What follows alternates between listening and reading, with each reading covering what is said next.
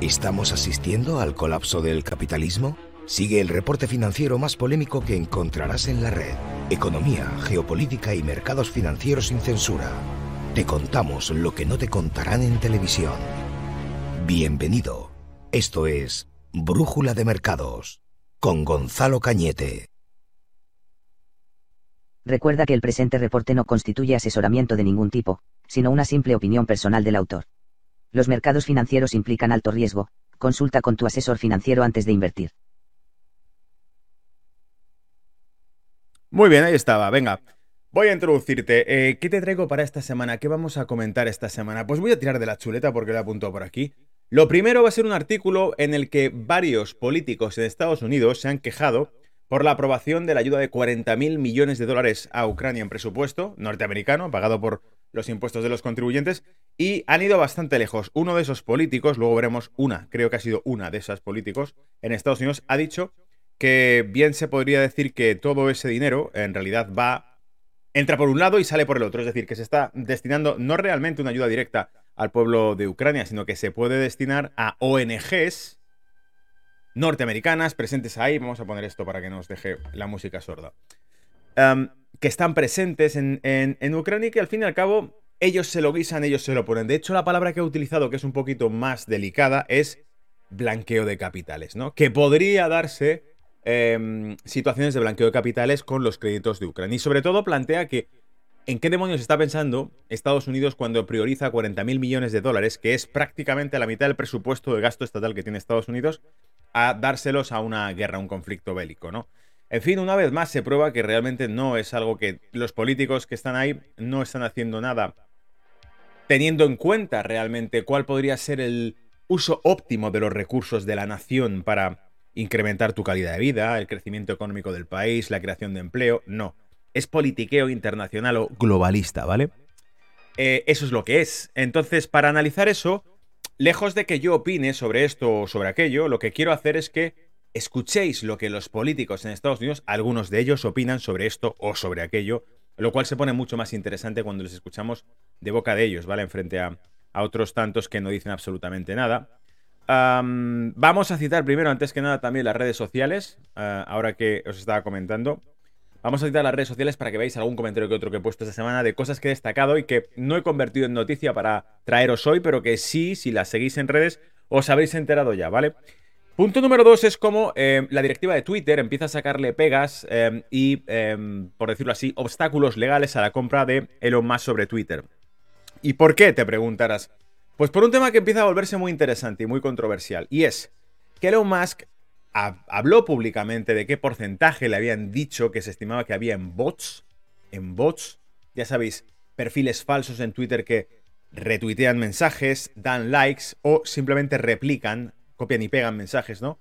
Se han encontrado muchos, especialmente durante los últimos dos años, durante esa crisis que hemos vivido, había cuentas que eran bloqueadas, cuentas de seres humanos de carne y hueso, gente que tenía conocimiento y que decía esto no es así, la bloqueaban. Ya sabéis que hubo uno de los doctores, eminencia, eh, que fue su cuenta fue suspendida. ¿En qué mundo vivimos? No decían que em, aquellos que no tienen em, ningún interés ni ánimo de lucro en lo que te están diciendo expertos son censurados, mientras que otros son publicitados.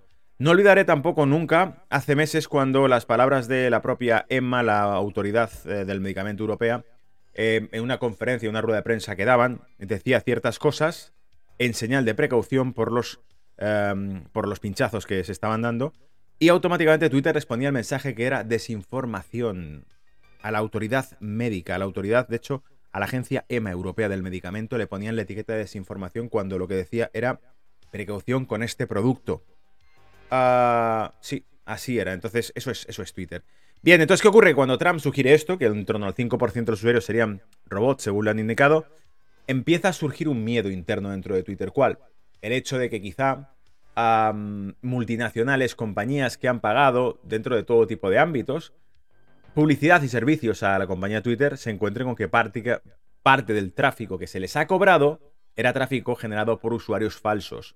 Lo cual, por decírtelo así, si a lo mejor nunca te has familiarizado con el mundo del marketing, tú te vas a una gran compañía digital como puede ser Facebook, como puede ser Twitter, y le dices, quiero que mi mensaje aparezca en X sitios, quiero que tenga no sé cuántas interacciones sociales.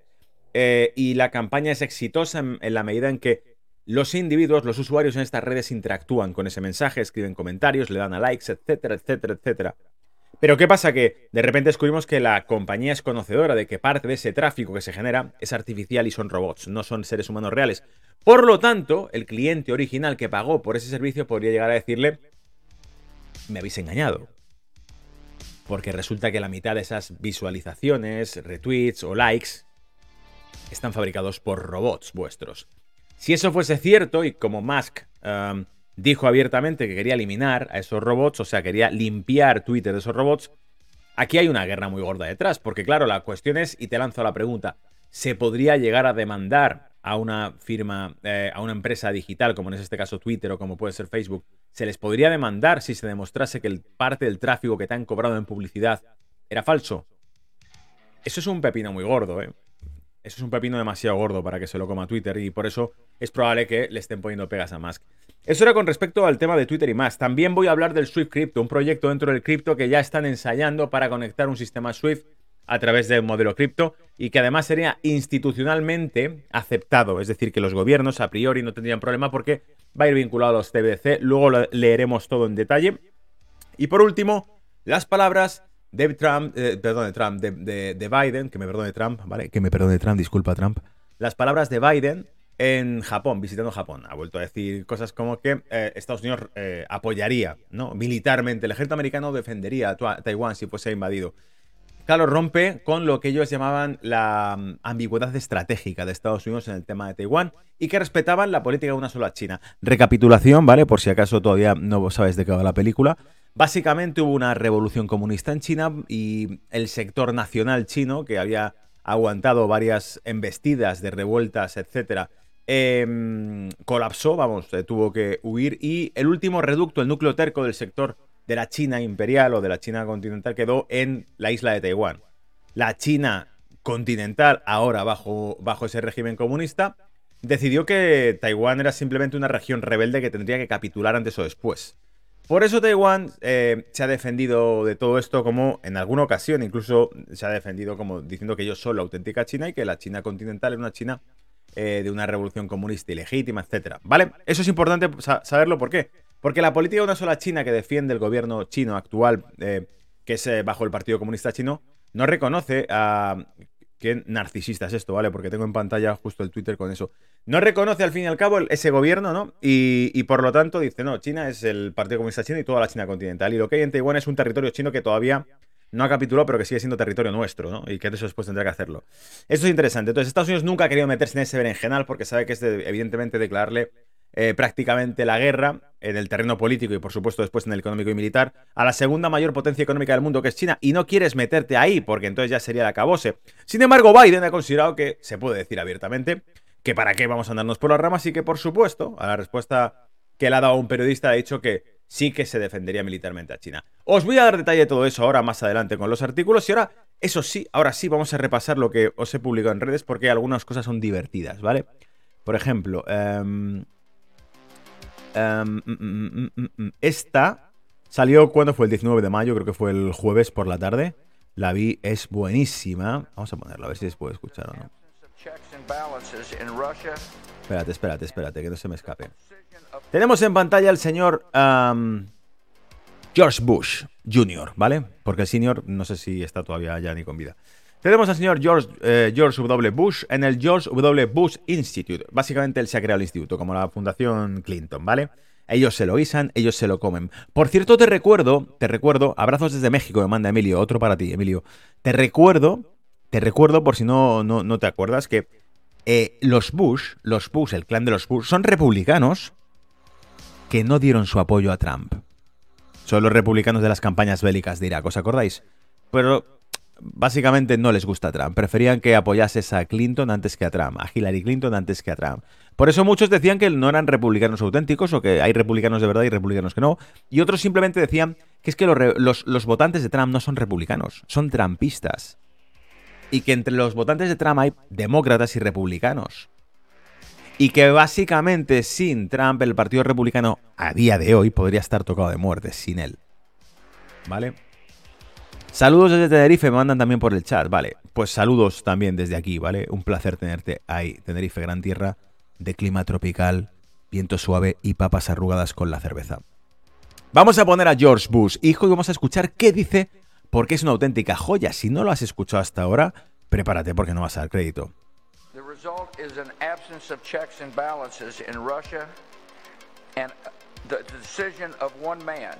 La decisión de un hombre de lanzar un completo injustificado y brutal invasión de Irak, perdón, de Ucrania. Lo acabas de oír bien, ¿eh? Ha dicho la decisión de un solo hombre de lanzar una invasión injustificada y brutal sobre Irak, perdón, sobre Ucrania.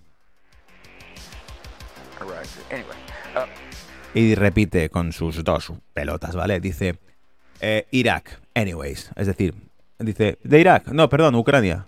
Irak. ¿Qué más da? ¿Qué más da? A mí qué me importa. ¿Vale? Esa es la preocupación que tiene de lo que está diciendo. Fíjate lo concienciado que está con esa guerra que le da igual el país que está diciendo. Eh, Irak, perdón, Ucrania. Irak, ¿qué más da?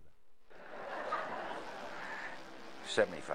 Uh, el público se ríe, él dice 65 años. Ahí lo llevas, ahí lo llevas, ¿vale? Este tipo. Entonces, claro, lo que publicamos fue millones gastados en medios de comunicación, periodistas amorales, creando un relato de buenos y malos para que luego ellos mismos revelen la verdad en este tipo de errores léxicos. Tú te gastas millones en medios de comunicación completamente subvencionados. Subvencionados.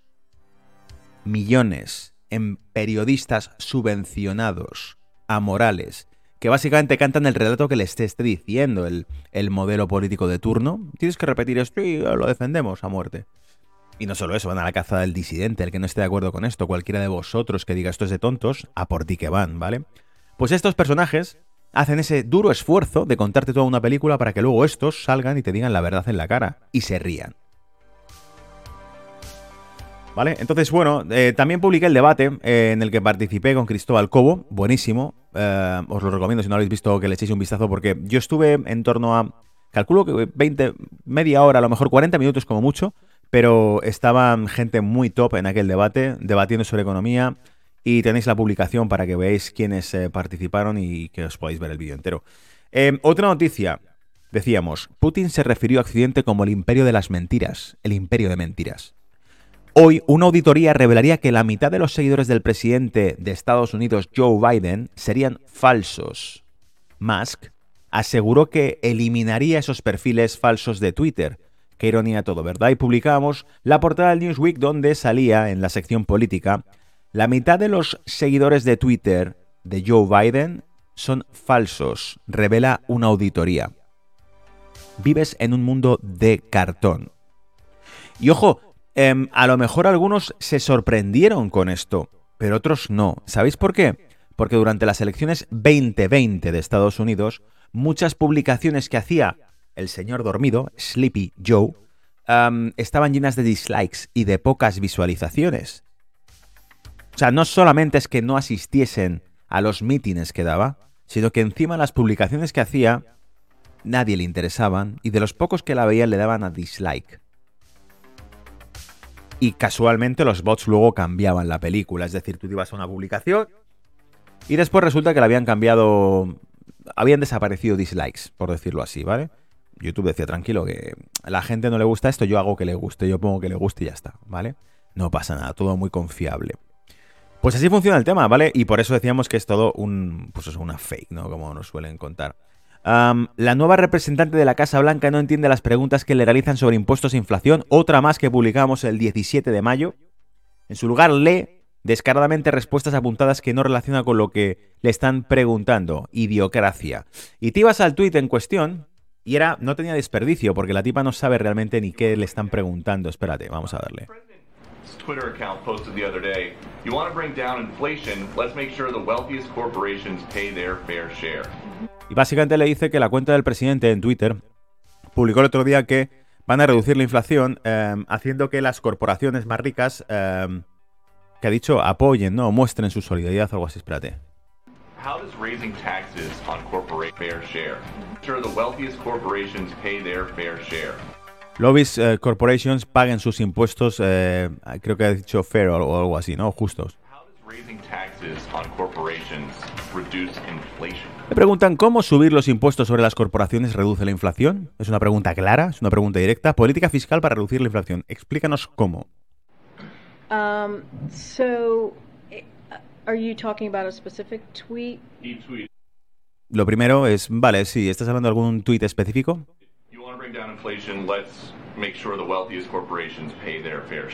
¿Ves? Em, sí, en orden el tweet que publicó el presidente. Para reducir la inflación, las corporaciones deben pagar una cuota em, justa de impuestos. Los lobbies de corporaciones, ¿no?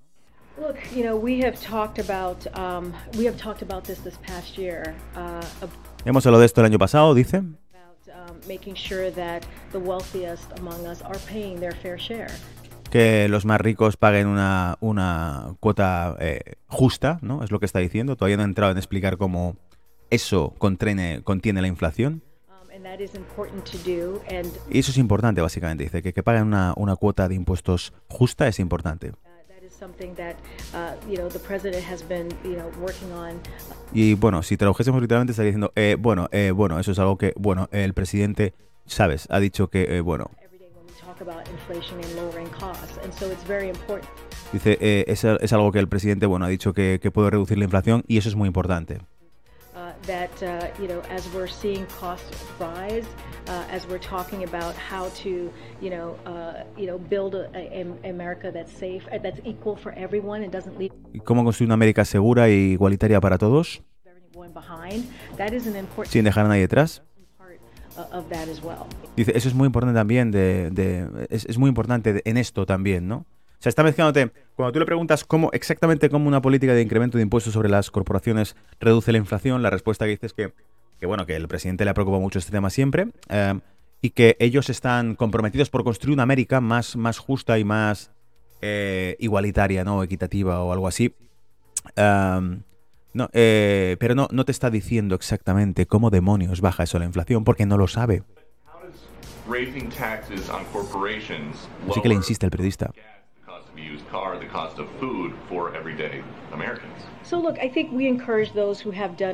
Básicamente le pregunta de cómo el incremento de impuestos eh, va a eh, asegurar, ¿no? por ejemplo, el consumo de comida por parte de los americanos right? Especially those who care about climate change, uh, to support a fair tax code that. Fíjate, ahora está leyendo literalmente, eh, especialmente para aquellos, aquellas compañías que apoyan el cambio climático, ¿vale? O sea, toda la campaña publicitaria que. todo el que esté de acuerdo con su política, básicamente, y con su agenda. Si la agenda es una agenda Green Deal, ¿no? De impuestos sobre. sobre una agenda verde, ¿no? Impuestos en los que tú financies las nuevas tecnologías verdes. Coches eléctricos, sí. El tendido eléctrico para esos coches, ¿quién los va a pagar? Tú con tus impuestos, porque te lo van a cobrar. Van a incrementarte los impuestos y además te van a forzar a que consumas el coche eléctrico donde previamente han invertido sus cuñados y sus primos ah, para vendértelos, ¿vale? Ellos te venden el coche eléctrico y para, para que lo consumas te incrementan la gasolina.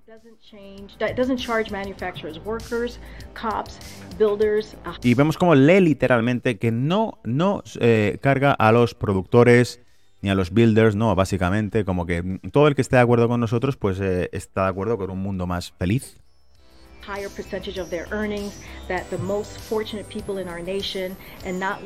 Fíjate cómo lee, literalmente lee. Bueno, básicamente esto lo, destacábamos porque, claro, te decía, mira lo que pasa cuando Peter Doki le pregunta a la nueva representante de prensa de la Casa Blanca cómo incrementar los impuestos a los ricos reduce la inflación y dice, tal como Biden dijo en su tweet.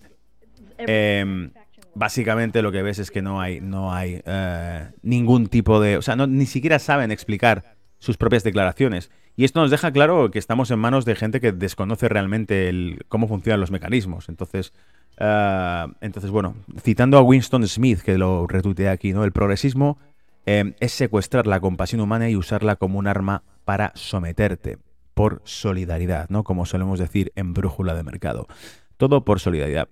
Dicho eso, dicho eso, que no te quiero dejar sordo ni sorda, dicho eso, vamos a irnos a em, los eh, artículos de hoy, ¿vale? Venga, paso a comentaros cosas para hoy. ¿Os ha gustado, no? ¿Os ha gustado el tema? Ah, no, te lo he dicho, pero te lo recuerdo. Eh, estás en Brújula de Mercados, en análisis semanal. Muchos ya lo sabéis porque sois habituales. Y como decía hace poco, em, no me acuerdo quién ha sido, uno de vosotros ha publicado en el, en el chat. Somos no sé cuántos online y solo hay no sé cuántos likes. Dale a like, que es gratuito, ¿vale? Pues sí, machaca el like para que se vea que este contenido es el que gusta. Porque si no, claro, las redes sociales dicen, uy, esto mucha crítica al sistema económico actual, no lo ponemos. Suscríbete si no estás al canal para que te llegue la notificación cuando estoy en directo y para que no te lo puedas perder. Y además interactúes en el chat preguntándome lo que te apetezca. No te olvides que además estamos transmitiendo en directo a través de Twitch, a través de YouTube, a través de Facebook Live y a través de Twitter. Y que al final del programa saco los gráficos y comentamos cómo está el panorama. Muy importante porque ahora el mercado sí que está muy, muy calentito. Está a punto de caramelo, ¿vale? Hay que vigilarlo bien. Porque estamos en momentos clave. De hecho, si me preguntases, te diría que estamos en un momento pullback buenísimo, precioso en Wall Street.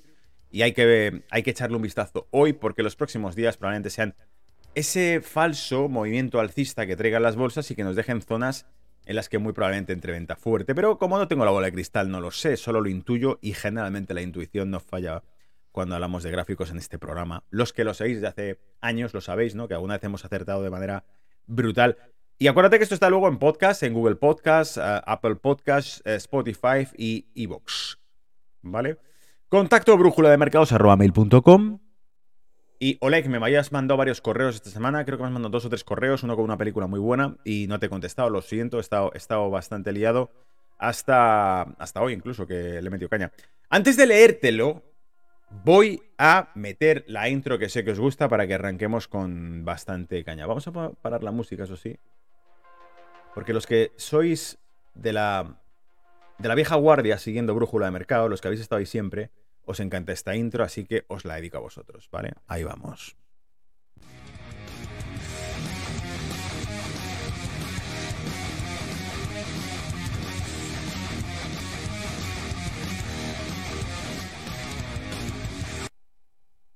Ahí estaba esa vieja intro que tanto os guste y que tanta caña mete. Leandro me decía un saludo desde Zurich. Y, eh, y bien, pues ahora que ya está hecha esa intro, voy a poneros ya el tema. Entonces, empiezo con el tema del blanqueo de capitales. Y es que varios políticos en Estados Unidos han sugerido que el tema de Ucrania podría estar vinculado al blanqueo de capitales. Vas a ver cómo la cosa hila bastante fina y muy interesante. Esto lo traemos del mashnews.com y el, se titula el artículo USA to Ukraine looks like money laundering scam, Congresswoman Analysis, ¿vale? Análisis de una congresista, una mujer del Congreso de Estados Unidos que sugiere que la ayuda que está dando eh, Estados Unidos Ucrania se parece casi a una estafa de blanqueo de capitales. Alucinante, ¿vale? O sea, ya solamente la entrada, con, eso ya te deja un poco diciendo, ¿qué me estás contando? Porque no nos esperamos, bueno, esto en Europa ni se escucharía, pero en Estados Unidos, como todavía existe algo de representación em, popular en, en los organismos del Estado, pues de vez en cuando se les escapa una de estas cosas y alguien de repente dice algo que no te esperas, es decir, algún algún político todavía realmente eh, da la cara por sus ciudadanos y dice cosas que no se espera el resto. Em, ¿Dónde me quedo? Vamos a entrar en materia. Aquí estás. Dice, atentos. Es muy importante ver la asistencia financiera que Estados Unidos brinda a Ucrania como esquemas de lavado de dinero, dijo la representante eh, Marjorie Taylor Greene. RGA en el podcast La Verdad con Lisa Bouty el lunes. El dinero supuestamente destinado a los ucranianos termina en manos de organizaciones sin fin de lucro o ONGs. Según Greeny, estas suelen estar dirigidas por políticos de Washington. Uf. Espérate. Había por aquí palmadas, ¿no? Espérate, espérate. Sí, exactamente. O sea, te dice, estas ONGs que reciben básicamente el, el grosso de los fondos que se destinan por dinero público de los contribuyentes estadounidenses acaba en ONGs vinculadas a políticos. Toma, duele, ¿verdad? Y te dice, quieren enviar 40.000 millones a Ucrania y tienes eh, estos 40.000 millones además del dinero que ya se ha entregado. Estamos hablando de un total de 53 mil millones de dólares. Eso es más de dos tercios del presupuesto total del Departamento de Estado para este año. Se refería al paquete de ayuda más reciente que actualmente está considerando el Senado de los Estados Unidos. Greeny dice que esto es para ayudar a financiar las ONGs estadounidenses. Comillas, a sus familias y a sus amigos. Es básicamente como esquema de lavado de dinero, dice ella. Es decir, mi cuñado y mi primo montan una, ONG que va a canalizar la ayuda para Ucrania. ¿Vale? Oye, ¿esto para qué es? Es para Ucrania, señor. ¿Me da un donativo? Pero, ¿cuánto de esto llega a Ucrania? Bueno, llegará lo que tenga que llegar, ¿vale? Me pedía Miquel que analicemos después el USDT y me saludaba Marco desde México. Un saludo, Marco. Luego Plateado me decía que la intro lo peta. Bien, entonces dice, esta congresista cree que estos fondos deberían usarse para problemas domésticos, como el tráfico de personas o la falta de vivienda, que, según Greeny, ya ha llegado a los Estados Unidos a un récord alto, elevado. O sea, están en top récord de eh, pobreza local, por decirlo así. Sin embargo, dinero para financiar guerras externas. Washington plantea contribuir con 150 millones de dólares a los programas mundiales de alimentación y agricultura. Esto llega en un momento crucial para los agricultores estadounidenses, a punto de cerrar el negocio. Agregó Greeny que habló con los agricultores locales durante la semana pasada.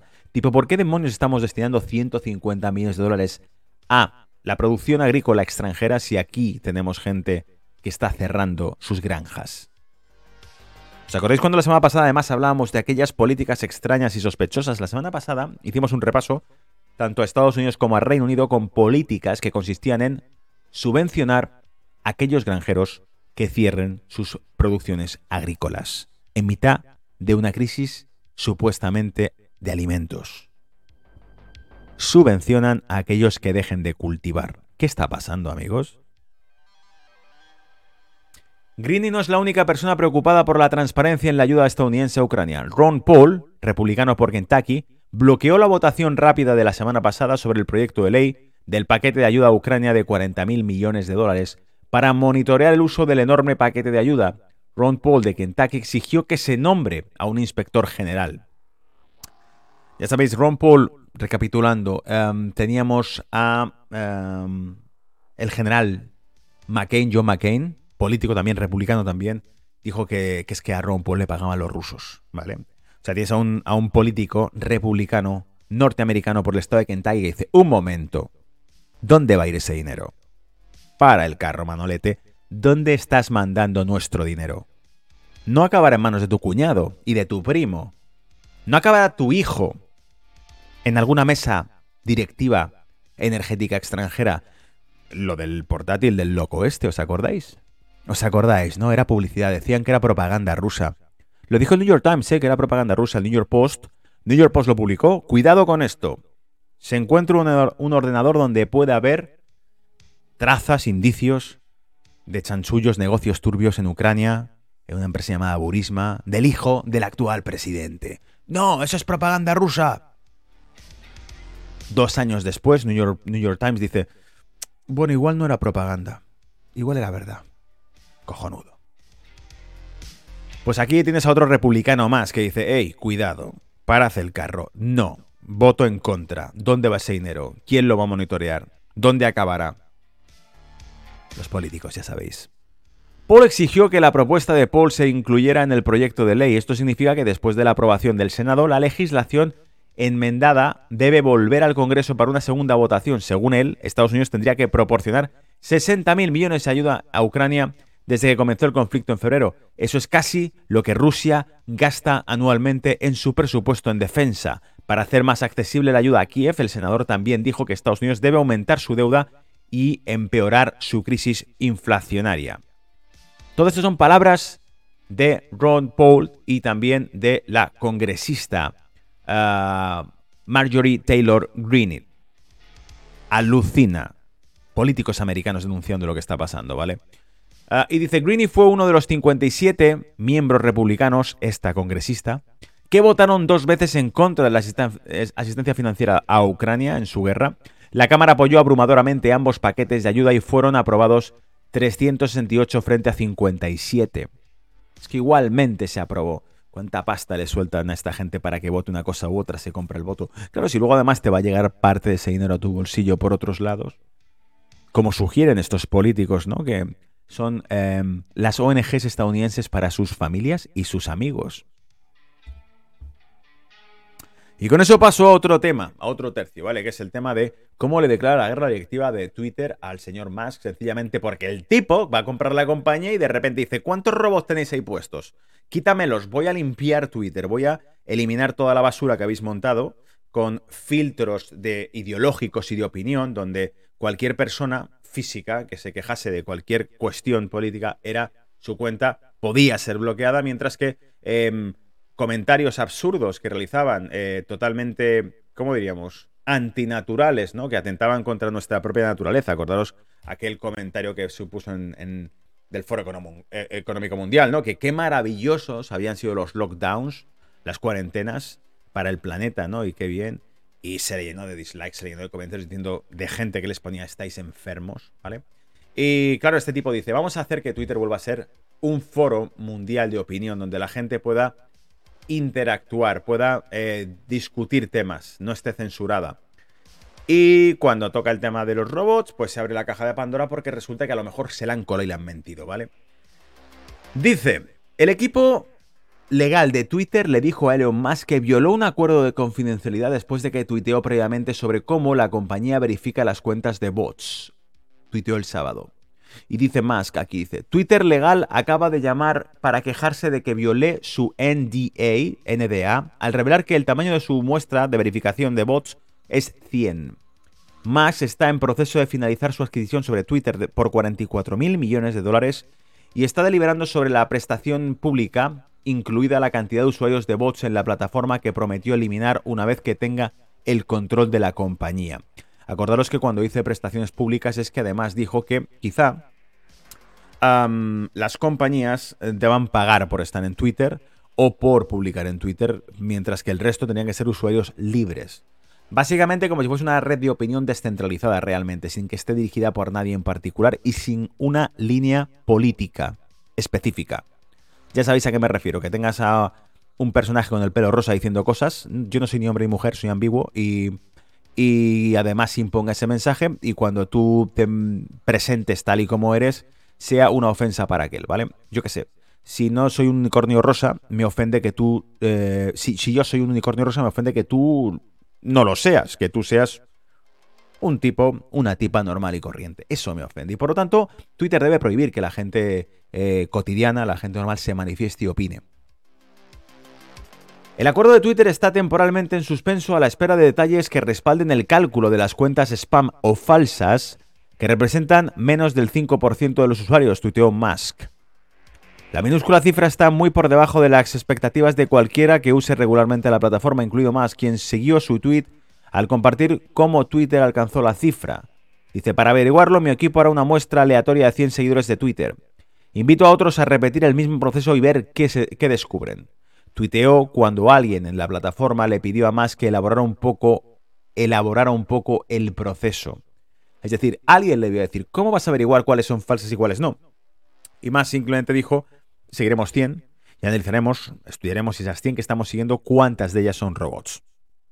Cualquier proceso de muestreo aleatorio sensato está bien. Si muchas personas obtienen resultados similares de forma independiente para el porcentaje de cuentas falsas o correos, no deseadas o duplicadas, eso sería revelador.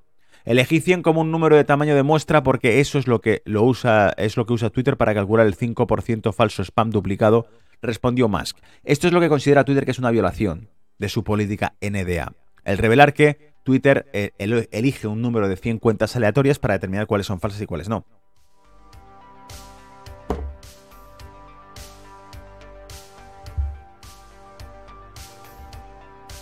Por aquí me decían en el chat que Musk, básicamente que no se lo creen, que es un tipo más de los que están. Y Bam Bam Bunny me decía en el chat, el señor Marx está reuniendo un equipo legal y dice que habrá sangre, es decir, que va a hacerle frente a la junta legal de Twitter. Muy interesante, porque esto en realidad se trata también de esa batalla ideológica que está presente en todas partes. Os pongo un ejemplo, ¿vale? Em, ¿Qué habría pasado si en las elecciones 2020 si no se hubiese bloqueado la cuenta del, señor Donald? Bueno, en realidad habría pasado lo mismo, porque como realmente obtuvo. ¿Os acordáis que hemos dicho que la mitad, según auditoría, la mitad de las cuentas que siguen al señor Joe serían falsas? Pero el señor Joe obtuvo más votos incluso que el propio Obama, un tipo sonriente, simpático y carismático que inició cinco campañas bélicas durante su mandato. ¿Vale? Era un tipo sonriente y simpático y carismático, eh, caía mucho mejor que Trump, pese a que era un tipo bastante más belicista eh, e inició más guerras, ¿vale? Eh, más incluso que el señor Putin, pero claro, eh, ahí no había banderita que ponerte en las redes sociales ni tonterías de estas, porque la propaganda no estaba tan activa en tu país como por aquel entonces. ¿Qué nos queda? Vamos a hablar sobre el tema del Swift Crypto. Te cuento, dice. Tras el aumento de la curiosidad sobre las monedas digitales de los bancos centrales, las CBDC, ya sabéis que son las siglas de em, Central Bank Digital Currencies, ¿vale? SWIFT, Gemini realizan experimentos para promover la interconexión y pagos transfronterizos con los CBDC.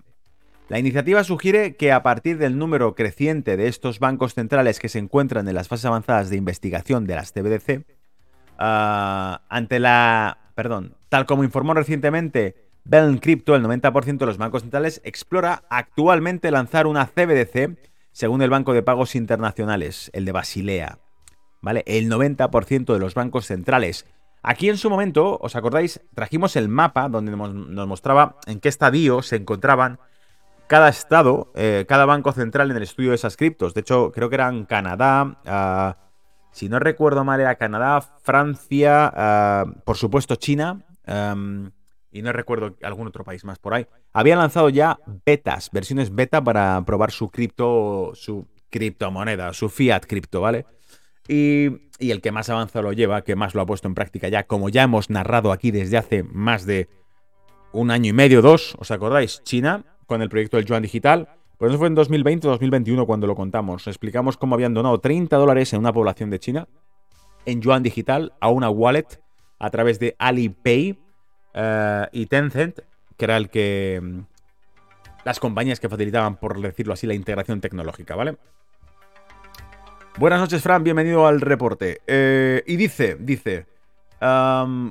Dentro de este grupo se destacan Nigeria y las Bahamas, cuyas CBDC se encuentran en un nivel avanzado de desarrollo. Claro, Nigeria o Bahamas pueden hacerlo, pero que lo haga el Banco Popular de China, la segunda potencia económica del mundo, ya te deja patas arriba todo. Ante la iniciativa presentada el día de hoy, Thomas Stats, director de innovación de SWIFT, declaró que se busca, comillas, facilitar la interoperabilidad y la interconexión entre las diferentes CBDC que se están desarrollando en todo el mundo será fundamental si queremos aprovechar el máximo de su potencial. Hoy el ecosistema global de CBDC corre el riesgo de fragmentarse con numerosos bancos centrales que desarrollan sus propias monedas digitales basadas en diferentes tecnologías, estándares y protocolos. Esto es como, a mí me huele como a que no quieren competencia. Claro, te sale un país que tenga un protocolo distinto o estándares distintos a los de otro, ¿Qué pasaría si, tú fíjate lo que dice el tipo, ¿eh? o sea, el director de innovación de SWIFT, que es ese sistema de intercomunicación interbancaria global dirigido por Estados Unidos, el tipo dice, no, no, cuidado. Habría que, corremos el riesgo de que eh, se fragmente este servicio porque haya distintas monedas digitales que utilicen diferentes tecnologías, estándares o protocolos. ¿Como cuáles, amigo? ¿Como cuáles? Yo te digo como cuáles. Se está refiriendo básicamente a que si un país en concreto, un banco nacional, un banco nacional de un país en concreto decide emitir una criptomoneda que esté intercambiable o respaldada por reservas de oro físicas que tenga ese banco, por poner un ejemplo, estaría creando una especie de pseudo patrón oro basado en su moneda. Y que si fuese una conversión estática, ya sabes, con una oferta monetaria determinada, que no pudiese aumentar la oferta de ese token o de esa cripto si no incrementa sus reservas de oro, que es básicamente el mecanismo que tenía el patrón oro antiguo. Un país para poder emitir más moneda tenía que tener más reservas de oro, porque si no, eh, evidentemente estaba engañando al emitir más moneda porque cada moneda no... Digamos que había más monedas, papel, que oro en, em, en, las arcas, en las cajas fuertes para respaldarlo. Si yo te decía que X libras que equivalían a una onza de oro y luego resulta que emitía muchas más libras, había menos onzas de oro para cada libra. Por lo tanto, ya no valía X en libras la onza de oro, sino que valía bastantes más y por cada libra te da menos oro. Así que la única forma de incrementar tu masa monetaria era comprando oro. Compro oro y puedo expandir la cantidad de libras que tengo y no mentiré cuando diga que cada libra equivale a tantas onzas de oro. ¿Me seguís un poco la historia? Eso era el patrón oro, básicamente, y explicándolo desde el punto de vista práctico, no el patrón oro de 35 dólares de conversión por onza de oro de Estados Unidos, que fue la referencia a nivel global y por eso fue la moneda mundial durante varias eh, décadas, hasta los 70, sino que esto era distinto. Y claro, si un protocolo establece eso, ¿quién, mierda va a querer eh, un euro digital o un, o un dólar digital que se imprime constantemente ad infinitum, sin límite, y cada vez vale menos? Año tras año tras año tiene menor poder adquisitivo un dólar. ¿Quién lo va a querer? Si se enfrenta a un protocolo en el que de repente China te diga que su yuan digital está respaldado por las reservas de oro de China. automáticamente te han mandado a la mierda eso. Entonces este tipo lo que está diciendo básicamente es, no nos calentemos porque igual entramos en competición con otros países que lanzan un proyecto que es más atractivo que el nuestro. Eso es mi interpretación, ¿vale? Lo que yo creo que quiere decir el tipo, ¿no?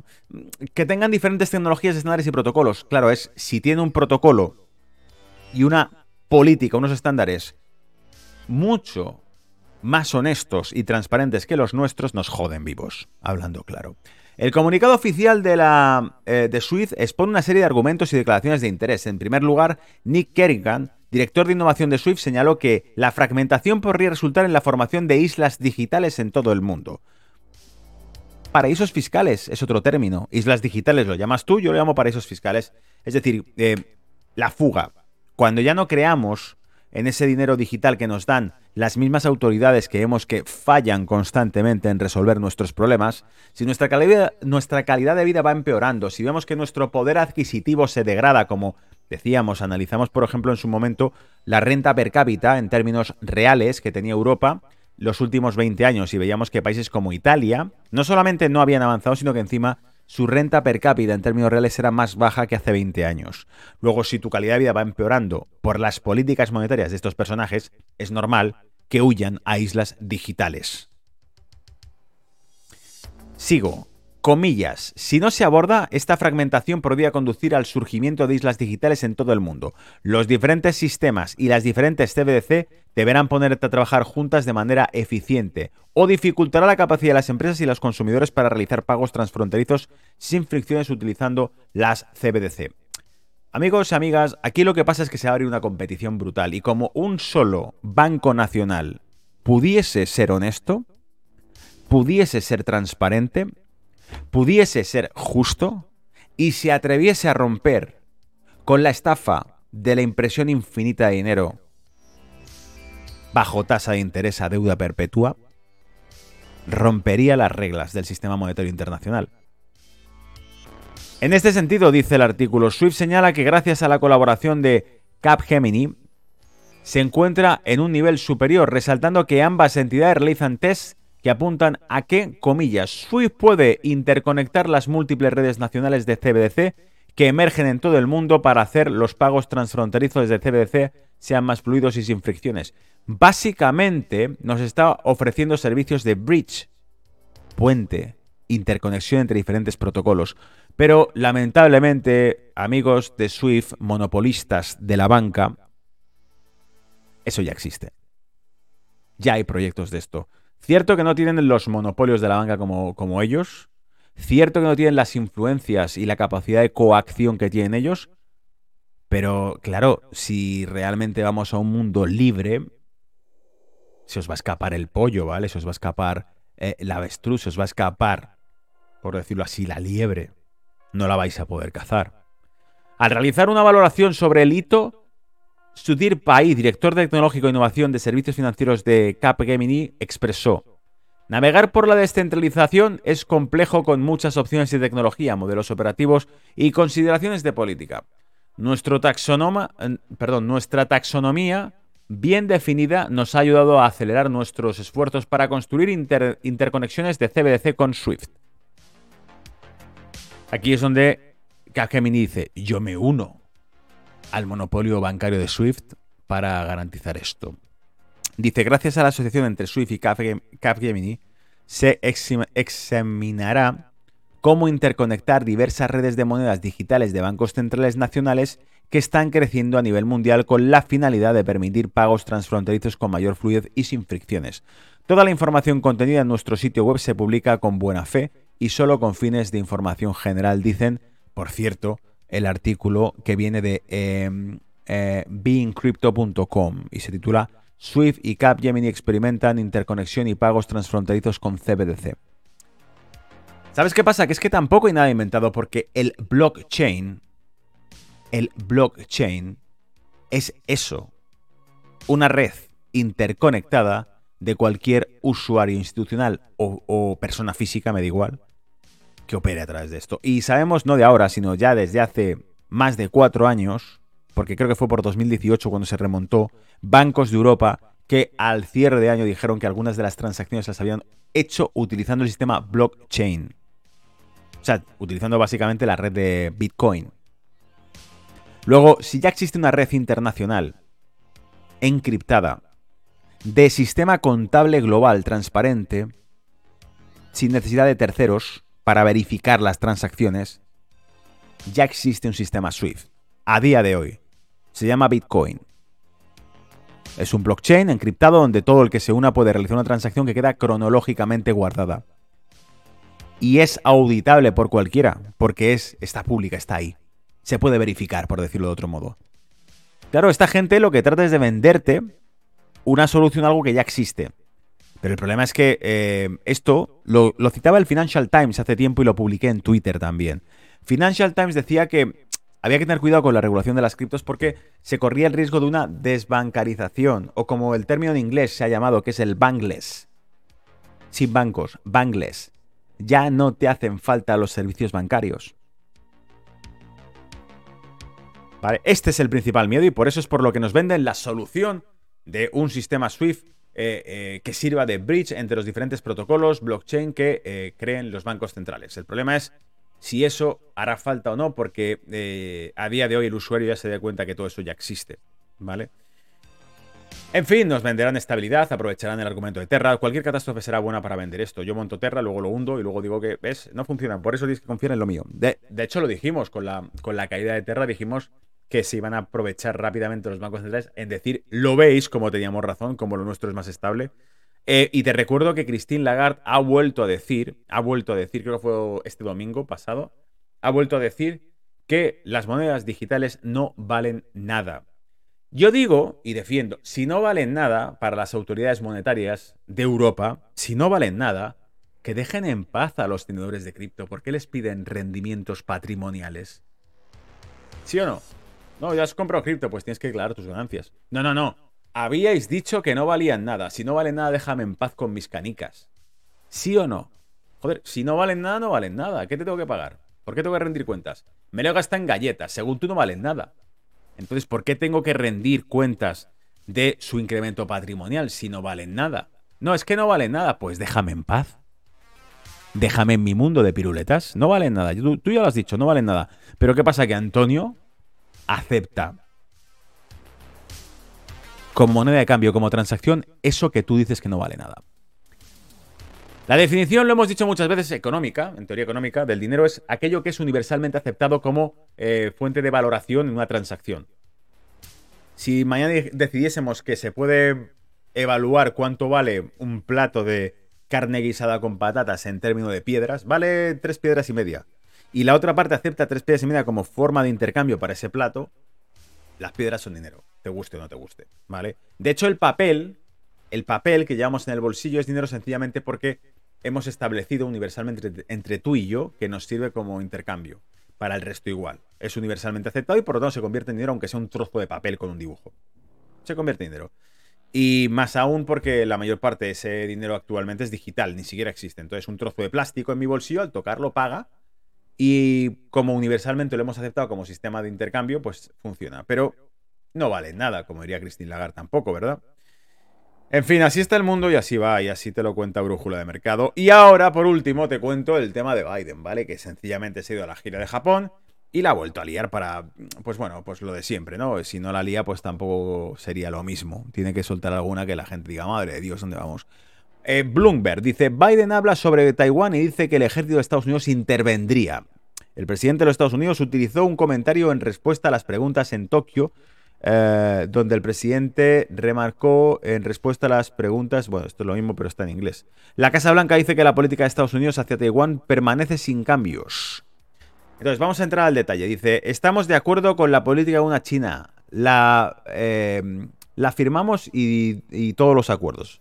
Básicamente es una traducción que ha hecho Google.